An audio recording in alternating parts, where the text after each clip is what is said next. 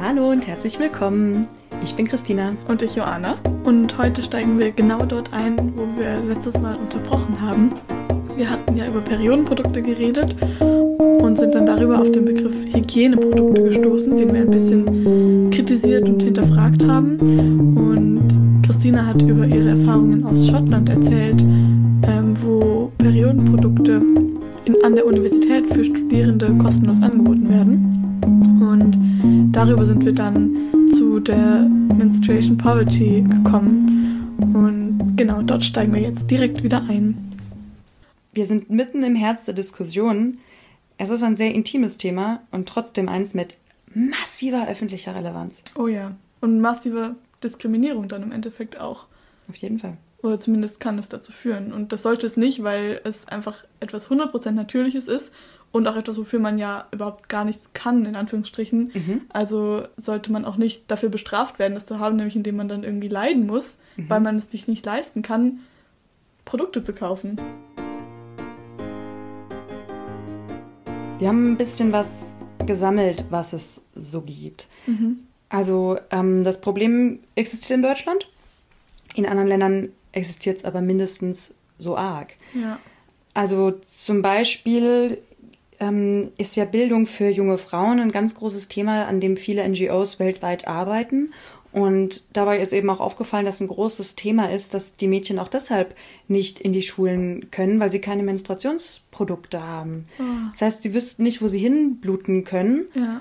Ähm, und bleiben deshalb dann halt alle vier Wochen die fünf, sechs, sieben Tage zu Hause. Und das, da kann keine kontinuierliche das, Bildung entstehen. Nee. Und das passiert dann ganz schnell, dass man dann zu Hause bleibt. Das heißt, die Mädchen ja. ähm, bekommen Schulbildung, aber sobald sie halt ihre Regel bekommen, werden sie total zurückgeworfen. Boah, heftig. Ja. Mm, ein anderes Thema, über das wir auch noch nachgedacht haben, ist das vielleicht noch mal, auch nochmal ein Schritt zurück zur letzten Folge. Da haben Christine und ich ja beide gesagt, dass wir sehr privilegiert sind, eigentlich was so Beschwerden angeht während der Menstruation. Und ähm, ja, wir, wissen natürlich, dass es einfach super viele Menschen gibt, die da auch deutlich mehr drunter zu leiden haben. Hat und Sarah ja auch so erwähnt. Ja, genau. Und das einfach auch sein kann, dass man da mal zwei Tage komplett ausgenockt ist und das dann auch wieder jeden Monat. Und ähm, das zieht dann auch wieder so einen riesen Rattenschwanz nach sich. Es gibt mhm. Frauen gerade, und das finde ich, also persönliche Meinung finde ich mega cool, die halt sagen, ich lasse mich da krank schreiben. Mhm. Ich habe eine körperliche Condition hier, ähm, die dafür sorgt, dass ich nicht arbeiten kann. Das ist ein klarer Fall für eine Krankschreibung. Bei allen anderen Krankschreibungen wird es auch so entschieden. So, ja. ich habe äh, was Körperliches, was mich mhm. hier gerade beeinträchtigt und deshalb kann ich zu Hause bleiben. So, dann heißt es aber wieder, na toll, als Frau hast du das ja immer, du kannst dich doch nicht immer krank schreiben lassen, das gehört zum Frausein dazu. Also jetzt mal die Sprache der fiesen Gegner ja. aufgenommen. Ja. Ja, genau. Und dann ist es eben, dann, dann ist es im Endeffekt so ein Abwägeprozess zwischen irgendwie, ich sage einfach ehrlich, was Sache ist, nämlich ich kann nicht kommen oder ich bin krank, weil ich meine Tage habe und werde dann irgendwie stigmatisiert, weil es halt, weil man es öffentlich macht und dann irgendwie sagt, was du gerade gesagt hast. Oder man möchte nicht stigmatisiert werden und dann leidet man körperlich sozusagen, weil man sich nicht traut, sich krank zu melden, um eben nicht ja. in diese Schublade gesteckt zu werden ja. und geht dann einfach mit massiven Schmerzen und anderen Beschwerden arbeiten oder in die Schule oder und so geht's ganz vielen aus unserem Club. So, was machen wir damit? Ich habe erstmal keine Lösung. Nee. Ja, äh, nee, ich auch nicht, weil es ist eben dieses Blöde. Man kann ja auch nicht verlangen, dass alle Menschen das jetzt offen sagen, weshalb sie Schmerzen haben und dann erstmal wahrscheinlich noch jahrelang einstecken müssen, stigmatisiert zu werden, bis sich das mal durchgesetzt hat, dass man es offen sagen kann. Aber gleichzeitig wird es ohne wahrscheinlich nicht gehen und wir können nicht ein Gesetz beschließen, aber jetzt ist es okay, darüber zu reden und dann ist es für alle okay. Es ist ein schmerzhafter Prozess in jedem Sinne. Oh ja, oh ja. Eins gibt mir dabei aber noch zu denken, und das ist, dass wir ja alle irgendwas haben, weshalb wir mal häufiger oder seltener ausgenockt sind. Mhm. Ne? Also, keine Ahnung. Andere haben regelmäßig Kopfschmerzen. Ja. Andere haben, spielen Fußball und sind deshalb oft beim Orthopäden. Also ich habe früher Fußball gespielt und war einfach dauernd, hatte ich irgendwas gerissen, gezerrt, oh gebogen. Aua. äh, ja, aua. Ähm, genau, und es ist total normal, dass man mal ausfällt. Das wäre jetzt, glaube ich, nämlich so meine Strategie, dass man es einfach normalisiert, mal ausfallen zu dürfen. Nicht Stimmt, dieser ja. Leistungsdruck, dieser Perfektionismus, immer alles geben zu können. Es sollte viel normaler sein. Man, wir sollten weniger gebraucht werden. Oh ja, stimmt. Ja, wenn man drüber nachdenkt, es gibt ja super viele Gründe. Also vielleicht nicht immer so ganz regelmäßig einmal im Monat wie bei Ja. der Menstruation, aber halt auch das ja schwankend ist. Es ist ja nicht jeden Monat gleichen Beschwerden. es ist aber, nicht jeden Monat so schlimm, dass man nicht zur Arbeit kommen könnte. Ja, klar. genau. Aber zum Beispiel Migräne oder so kann auch super regelmäßig Oh, ja. furchtbar sein. Oder ich zum Beispiel habe Diabetes Typ 1 und muss auch einfach regelmäßig ins Krankenhaus zum Check-up. Und Ja. das ist, also das habe ich noch nie verschwiegen, weil warum auch? Ja, das ist ja was genau. völlig Klares, medizinisches. Ja. Ähm, Ich meine, wie irritiert wären bitte alle auf der Welt, wenn jemand nicht eingestellt werden würde, weil man weiß, der hat oft Kopfschmerzen. mhm. So. Stimmt, ja. Ja, absurder Gedanke. Ja, für Kopfschmerzen wird man nicht diskriminiert, aber für die Menstruation schon, wenn es schlecht läuft. Ich weiß nicht, vielleicht liegt es ja auch irgendwie daran, dass Kopfschmerzen so ein Thema sind, über das viel häufiger gesprochen wird. Und mit dem auch alle irgendwie relaten können. Ja, genau. Also Zu dem alle relaten können. die meisten Menschen hatten irgendwie schon mal Kopfschmerzen. Mhm. Und vielleicht liegt es ja irgendwie noch so ganz tief drin, dass das mit der Menstruation halt anders ist und man deshalb eine Diskriminierung erfährt, weil für einen Chef in dem Fall, der jetzt nicht menstruiert, das so ein Unsicherheitsfaktor ist. Also der weiß nicht, wie oft ich ausfall, der weiß nicht, wie sehr ich leide, der weiß nicht, wie er mit mir umzugehen hat, wenn ich meine Tage habe oder so. Also ich könnte mir vorstellen, dass das ein Aspekt dieser Diskriminierungsthematik ist. Ja. Und naja, jetzt mal ganz plump gesagt, ich glaube, da hilft nur drüber reden. Ja. Auch auf der Arbeit.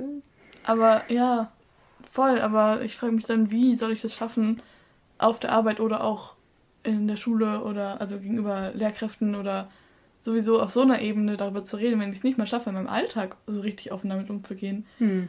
Also, wie soll ich es schaffen, mich quasi gegen diskriminierende ähm, Unterhaltung zu wehren, wenn ich es nicht mal schaffe, so gegenüber nahestehenden Personen das zu machen? Also zum Beispiel erinnere ich mich daran gerade, ähm, dass ich ja in einer Wohngemeinschaft wohne mit mehreren Menschen, die nicht mit mir verwandt sind. Und dass ich da auch, wenn ich dann zum Beispiel mit meiner Menstruationsunterwäsche zum Badezimmer laufe und zurück, ich mir jedes Mal denke, was sage ich jetzt eigentlich, wenn ich jetzt genau auf dem Flur jemanden treffe und der mich fragt, was hast du da in der Hand? Ah ja, das kenne ich auch. Und dann, also so, wenn ich dann jetzt darüber nachdenke, natürlich würde ich einfach sagen, meine Menstruationsunterwäsche, fertig aus, was ist daran schlimm? Aber in der Situation habe ich so fast schon Angst davor, dass das passiert, weil ich nicht weiß, wie ich das reagieren, wie, ich, Mhm. wie ich reagieren würde. Mhm. Und dann sitzt man so auf dem Klo oder Und dann ja. wäscht man da aus. Und dann huscht man möglichst schnell über den Flur, damit gar nicht die Situation passiert. Und das ist ja genau das, der Punkt. Da müssen wir anfangen. Also das muss ja erstmal schon mal Ja. einfach werden. Wenn ich das schon nicht kann, wie soll ich dann jemals gegenüber einem Lehrer oder so sagen, Mhm. ich habe meine Tage. Ja, bin voll dabei. Und- das ist echt nicht ohne. gleichzeitig super komisch jetzt wahrscheinlich für euch, dass wir reden hier öffentlich in einem Podcast darüber, aber können nicht unseren Mitbewohnenden sagen, dass wir unsere Tage haben. Ja. So, hm. Aber ja, es ist irgendwie anders. Ja, es ist irgendwie anders. Ich glaube, das hat vielleicht auch damit zu tun, dass wir hier so ein Safe Space sind. Mhm. Also, wir überfordern hier ja hoffentlich. Ähm, schreibt uns, wenn das anders ist. Ja, Wir überfordern ja niemanden mit dem Thema Menstruation. ja. Und überall in der Gesellschaft, wo ich das Gefühl habe, das wäre unangebracht, das Thema jetzt, Mhm. da kann ich auch nicht so richtig drüber reden. Das heißt, wir müssen irgendwie so halt dieses Tabu überwinden, dass wir das Gefühl haben, es wäre irgendwie ach so unangebracht. Mhm. Wie gesagt, wir haben jetzt schon genug drüber geredet. Ich finde nicht, dass das Sinn ergibt, dass man das als unangebracht Ja, empfinden nee. könnte, weil es gehört einfach zum Menschsein dazu. Eben in solchen rationalen Momenten denke ich dann so, ja, warum sage ich das nicht? Also wenn ich mit einer Wärmflasche Ja. über den Flur laufe und jemand fragt mich, warum hast du eine Wärmflasche, sage ich, weil ich Bauchschmerzen habe. Wenn ich mit meiner Unterhose Ja. über den Flur laufe und jemand fragt mich, warum hast du deine Unterhose in der Hand, sage ich, weil ich meine Tage habe.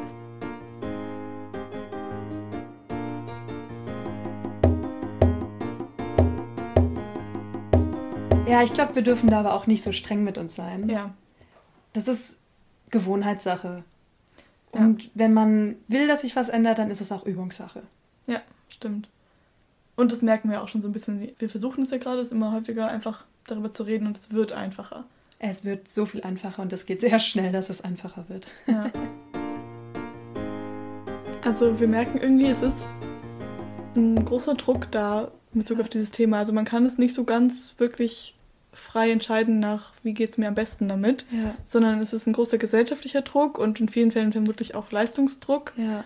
Ähm, ich muss funktionieren, ich muss arbeiten, ich kann nicht einmal im Monat ausfallen mhm. und eine Angst davor, diskriminiert zu werden. Diskriminiert zu werden.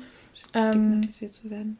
Genau, und das ist dann natürlich ein völlig natürlicher Prozess, dann irgendwie den Wunsch zu haben, das irgendwie zu regulieren oder zu ändern, weil es, wie wir gesagt haben, nicht so einfach ist, diesen Druck zu ändern, mhm. vor allem nicht alleine. Mhm. Ähm, Endet man es lieber bei sich, genau, weil man es in der Gesellschaft nicht ändern kann. Ganz genau. Ach krass. Es ist natürlich nicht der konstruktivste Weg, ja. um da langfristig rauszukommen, aber kurzfristig ist es definitiv sinnvoll mhm. ähm, für einen selbst. Und da ist, glaube ich, ein häufig eingesetztes Mittel, würdest du es auch so sagen, die Pille. Ja, ja, ja. Und da werden wir jetzt gleich nochmal bei einem anderen großen Thema. Wir wollen heute noch gar nicht so groß rein hier in das Thema sexuelle Selbstbestimmung und so. Das ist natürlich mhm. ein Riesenthema, mhm. weil wir wirklich in einer völlig anderen Welt leben als vor 100 Jahren, als es oh, eben ja. noch nicht die Möglichkeit gab, zu, zu verhüten etc. Da wollen wir heute gar nicht rein. Nee. Wir wollen heute eben über dieses Bedürfnis reden, aufgrund des Drucks, der von außen kommt, die eigene Regel zu regulieren. Ja.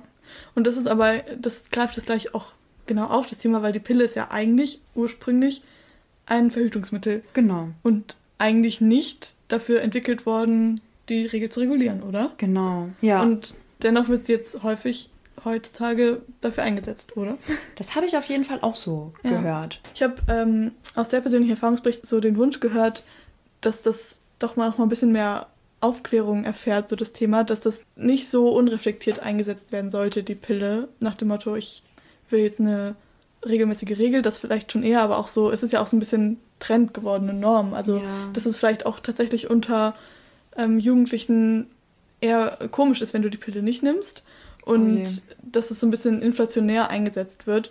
Und es, es ist gar nicht so, dass Anti-Pille oder dass die Pille per se schlecht ist. Da werden wir auch nochmal drüber sprechen in einem anderen Themenkomplex dann.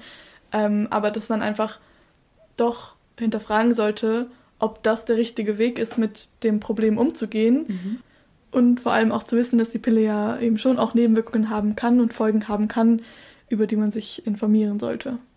Oh ja, von den Nebenwirkungen der Pille kann ich auch ein Lied singen. Oh, echt? Ja, aber ähm, das singe ich wann anders. Sehr schön, okay, ja. Aber das ist gerade auch schon ein bisschen angesprochen. Es gibt schon gute Gründe, die Pille zu nehmen. Und es gibt mhm. auch gute Gründe, neben Verhütung die Pille zu nehmen. Um Himmels Willen, denkt aber bitte bloß nicht, ich würde mich damit jetzt irgendwie tiefergehend auskennen. Ich bin keine Medizinerin. Mein Anliegen ist nur, dass ich als junge, selbstbestimmte Frau selbst Aussagen und Wünsche über meinen Körper mhm. ausdrücken darf und mhm. zum Ausdruck bringen kann. Und das ist beim Thema Pille halt zum Teil ein bisschen gefährdet, weil es halt ein sehr gesellschaftliches Thema ist. Mhm. Und da, wo es irgendwie als selbstverständlich gesehen wird, mhm. boah, also mir, mir gibt es einen richtigen Schlag. Die Vorstellung, man nimmt die Pille nur weil Oder vor allem deshalb, weil alle sie nehmen und das irgendwie ähm, genau scheinbar normal ist. Wo ich mich ja. frage, was ist denn das für ein Normal, wenn das ist, dass alle was anders machen als normal? Oh, ja. kompliziert. ähm, da möchte ich einfach wirklich nachdrücklich kritisch nachfragen. Ja. Gerade bei diesen Themen, wo es darum geht, uns zu regulieren, um oh, uns in ein System einzupassen. Mhm. Das, da sträube ich mich einfach, weil mhm. ich finde, dass das System zu mir passen soll und nicht ich zum ja. System. Also ja. das finde ich da irgendwie einfach super wichtig. Wir können ja auch sonst nicht alles regulieren. Ich kann auch nicht ja. regulieren, wann ich Kopfschmerzen habe und wann nicht. Toll. Ja, ich habe das früher auch gemacht, dass ich die Pille durchgenommen habe, wenn ich irgendwie was vorhatte. So, mhm. keine Ahnung, Skifahren ist so das Beispiel, wo die Regel echt echt stört. Mhm, so. Echt? Oh. ja klar. Oder auch Sommerurlaub am Strand. Oh ja, da, da, da, bin ich dabei. Ja. Ich dachte, ich nehme noch ein Beispiel, mit dem du mehr anfangen kannst. Ja. Ähm, früher habe ich das auch gemacht und habe mich da so reguliert. Und inzwischen sage ich mir so eher, hey, that's life. Ja. Das gehört dazu. Das so, wie gesagt, meine Kopfschmerzen kann ich auch nicht immer regulieren. Ja. Und ähm, wir müssen einfach nicht 365 Tage im Jahr funktionieren. Es ist auch voll okay, mal auszusetzen. Es ist mal voll okay, auch zu sagen, Leute, heute kein Bock. Ja. Ich freue mich auf den Tag, an dem Freundinnen mir mal absagen, weil sie sagen, ich kann heute nicht, ich liege mhm. mit der Wärmflasche im Bett. Auf den Tag freue ich mich. Total. Und noch mehr freue ich mich auf den Tag, wenn ich das mal meinem Chef oder meiner Chefin sage. Oh ja.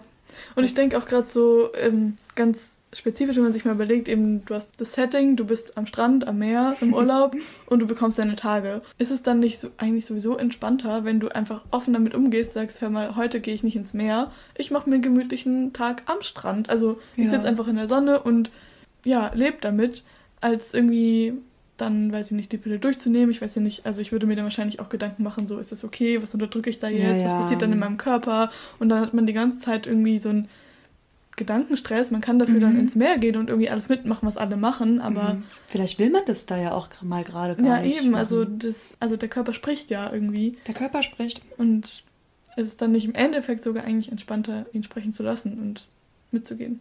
Schönes Wort. Schönes Wort.